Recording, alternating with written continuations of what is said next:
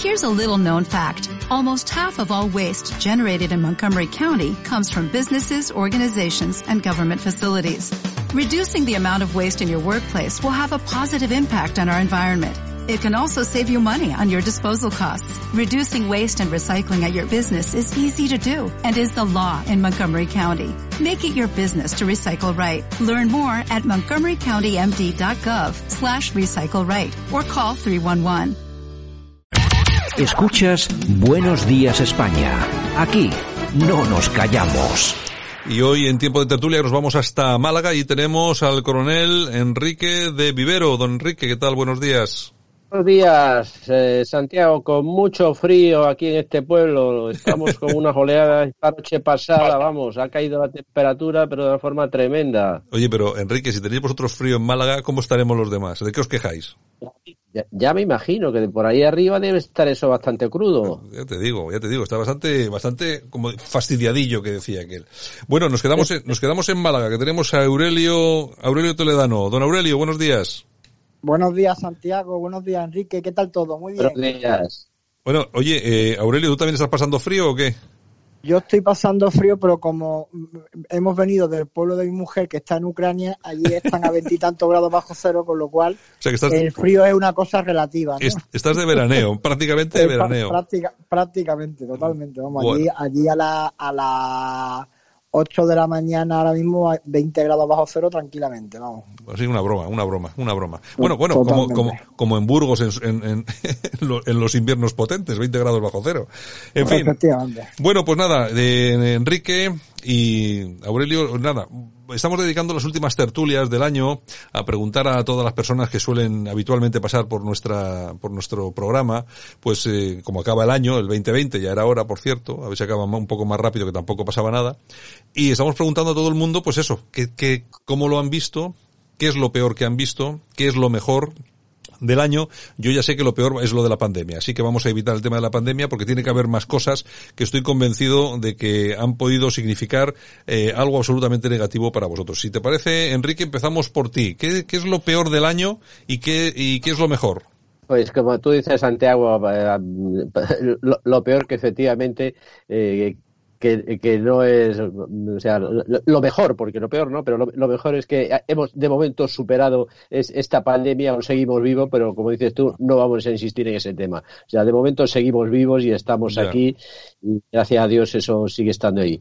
Pero realmente el- el- yo sí a título personal sí te quería resaltar que eh, para mí mm, eh, eh, eh, empecé a, hace un año Vamos, hace un año era coordinador de Vox aquí en Alaurín de la Torre y para mí, y yo creo que el, el haber ganado estas elecciones primarias eh, eh, en Vox, eh, eh, estas elecciones tan extrañas en, contra del aparato del partido, para mí ha sido todo un revulsivo de cómo cuando las personas se movilizan, cuando siguen unos ideales, cuando siguen con una ilusión buscando algo, pues eh, se, se consigue. Y la prueba está que eh, lo que parecía imposible en su momento, esa lucha contra el aparato del partido de, de, de Vox, eh, que era todo trabas, todo pegas, todo problemas, eh, esas luchas, esa repetición de elecciones ganadas, eh, digamos, en primera vuelta, en segunda vuelta, y al final en contra después ya con todo el aparato del partido en contra, con todo tipo de, eh, digamos, de campañas eh, a título personal y, y a título de- de candidatura, pues eh, la única solución era presentar la dimisión porque realmente lo que no quería el partido, el aparato del partido, era eh, de- de- dejarnos ganar. No, no quería, el programa nuestro no les gustaba, no les parecía bien y entonces era una de las cosas con las que luchar y a pesar de eso se, se, se ganó eh, se ganaron las primarias, la gente tuvo mucha ilusión. Para mí fue una, una época muy bonita esa de, de esa lucha de, que tuvimos. Yo lo, veo con, con ilusión. Eh, personas que he conocido, que he tratado, eh, que, que no conocía y que me animaron y que estuvieron con, con nuestra candidatura. Eh, fue ilusionante, una época ilusionante. Eh, después, claro, eh, de- de- te encuentras pues lo, lo- peor, que es digamos la, la- la siguiente ronda, ¿no? lo peor es cuando descubres que, que, después de, de, dos años como de, militancia que llevo yo en, el partido, en Vox, y de pensar que era un partido honesto, honrado, que luchaba por unos ideales, que sus afiliados era lo primero, descubres que no, que no, que no es ni muchísimo lo primero. Eh, realmente es, este partido es otra cosa, es otra cosa.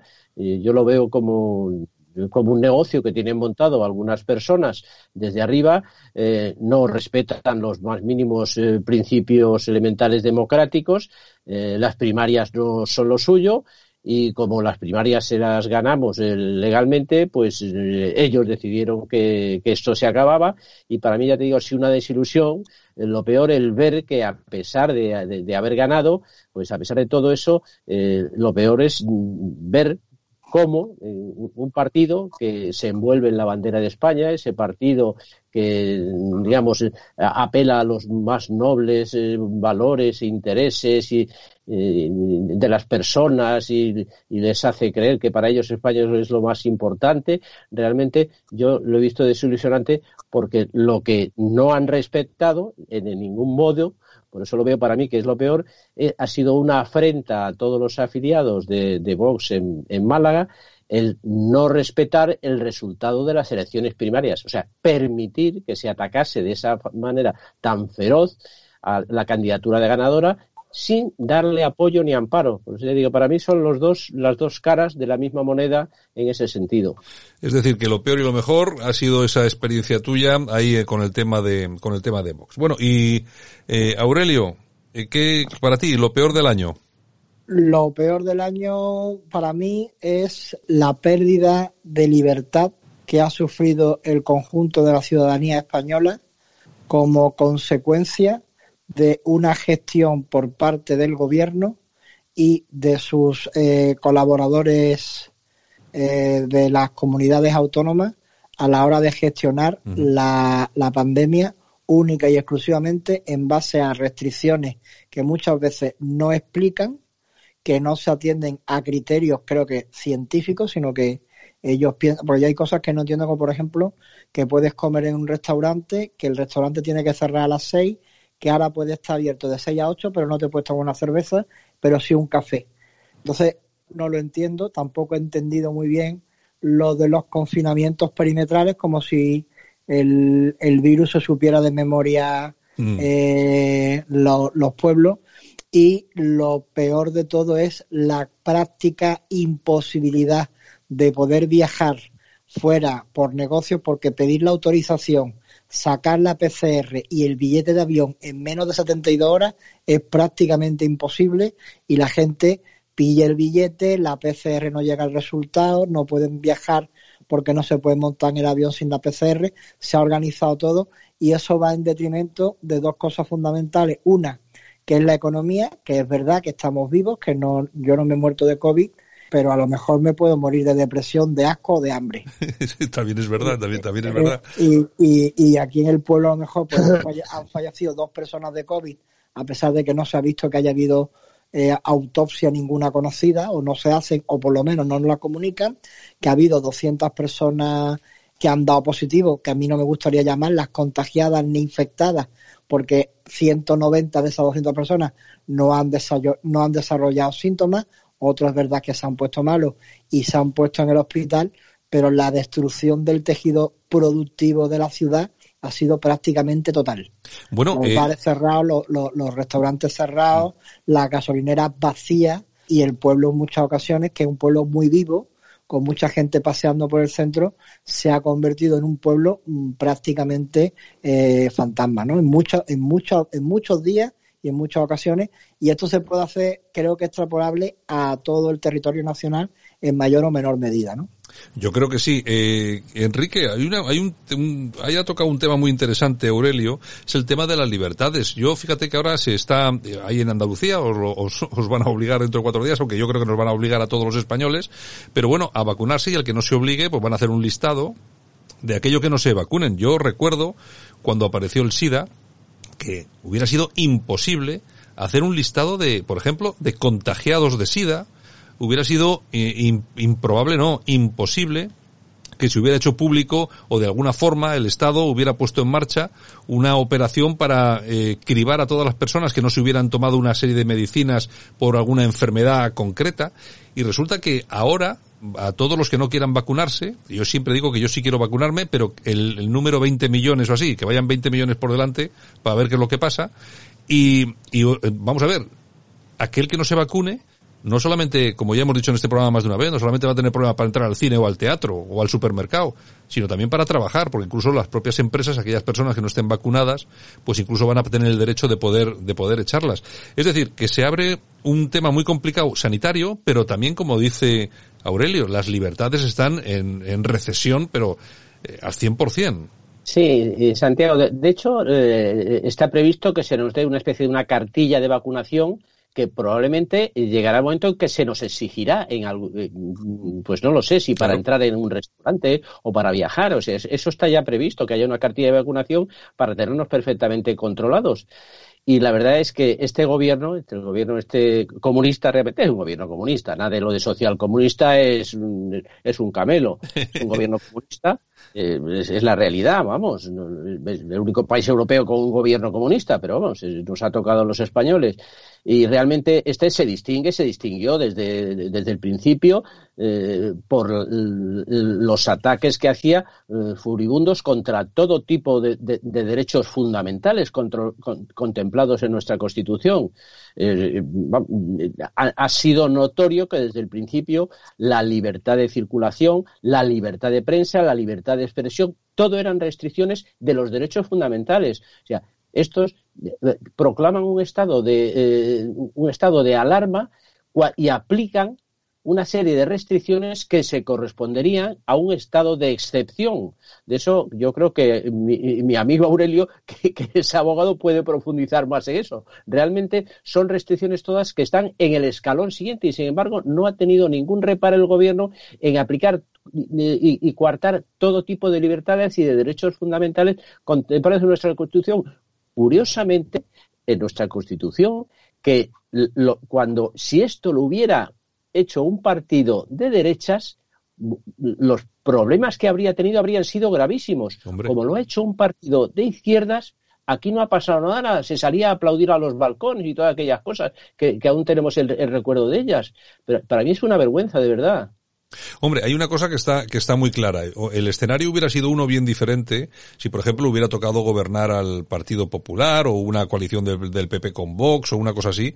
Yo me imagino que hubiéramos tenido pero vamos, graves incidentes, graves enfrentamientos y la, la cosa hubiera, hubiera pintado de otra forma. De todas formas, eh, Aurelio, y, y, no solamente hablando de confinamiento, si después de todo lo que han hecho estos tipos, con las mascarillas, con los respiradores que no funcionaban, eh, etcétera, etcétera, eh, dando esos contratos a empresas prácticamente fantasmas que tenían las oficinas en lonjas abandonadas, si eso lo hubiera hecho, y luego claro, porque luego se pasa en el día hablando de la corrupción del PP, claro, pero si esto lo hubiera hecho un partido como el Partido Popular o Vox, eh, estaríamos casi en una guerra civil, Aurelio habría, habría muertos por las calles todos los días, entre otras cosas porque cada vez que la Policía Nacional o la Guardia Civil hubiera puesto un control para ver usted dónde va, seguramente hubiera llegado una furgoneta y se habrían liado a pedradas con tirándole cócteles molotov a la policía y tendríamos que haber lamentado un muerto, dos muertos o 200 muertos porque en un disturbio nunca se sabe lo que va a pasar.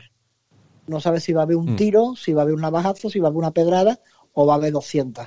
Pero eh, eh, eh, aquí hay una cosa que es gravísima, que es que el estado de alarma conculca la Constitución porque no se ha respetado el trámite de control parlamentario quincenal. Este señor ha decretado un, estado de alarma por seis meses, nadie ha dicho ni pío, todo el mundo está contento y, pero y contento incluido el, el, el, principal partido de la oposición, que está comandado por Pablo Fracasado, que, que, que, el hombre pues no puede ser más, más, o sea, más inútil. Yo no, yo no he visto una persona que, que, que, que, sea, que pueda llegar a ser presidente del Partido Popular con menos bagaje, con menos peso, con menos consistencia y siendo menos incisivo contra Pedro Sánchez en este tipo de cosas y luego en otras pues son distintas, ¿no? Pero es que en este país no, no existe la oposición política. El jefe de la oposición de facto es Santiago Abascal, que es el único que le planta y le canta las 40 a, a Pedro Sánchez y él hace lo que le da la gana.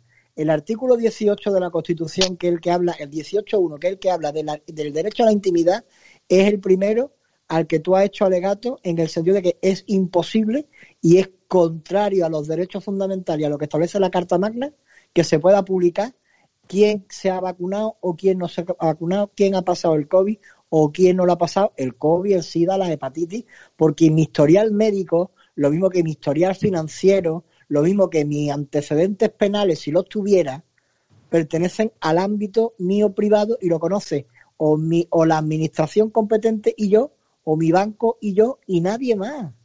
Y eso aquí parece que es que hay que publicarlo todo, que todo tiene que ser, y el gran hermano institucionalizado.